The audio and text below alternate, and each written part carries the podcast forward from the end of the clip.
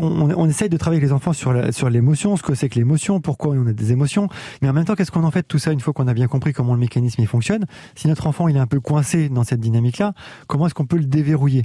Alors il y a un premier, un premier outil qui m'intéresse bien, qui, qui, est plutôt sympa, ce qu'on appelle la roue des émotions, qu'on peut fabriquer nous-mêmes, mais qu'on peut trouver également sur Internet. Euh, c'est le principe d'une roue à, trois disques, où on a un premier disque qui sont, qui sont simplement des pictogrammes, euh, le soleil, le nuage, l'orage, bref, différents pictogramme qui peut donner une sensation d'humeur, une idée d'humeur chez l'enfant. C'est d'autant plus intéressant pour les enfants qui n'ont pas accès aux langues, qui n'ont pas accès à la lecture et qui vont pouvoir bien comprendre tout cela.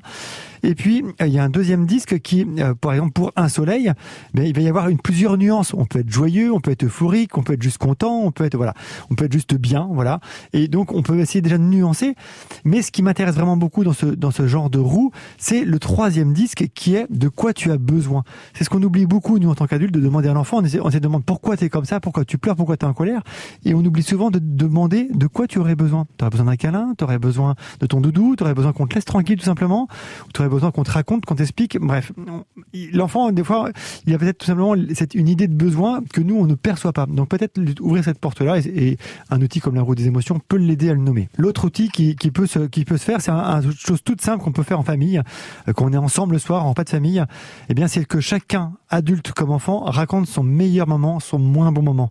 Le moment le plus chouette de la journée qu'on a préféré et le moment qu'on a détesté, qui n'a pas été sympa pour nous. Et puis de dire pourquoi.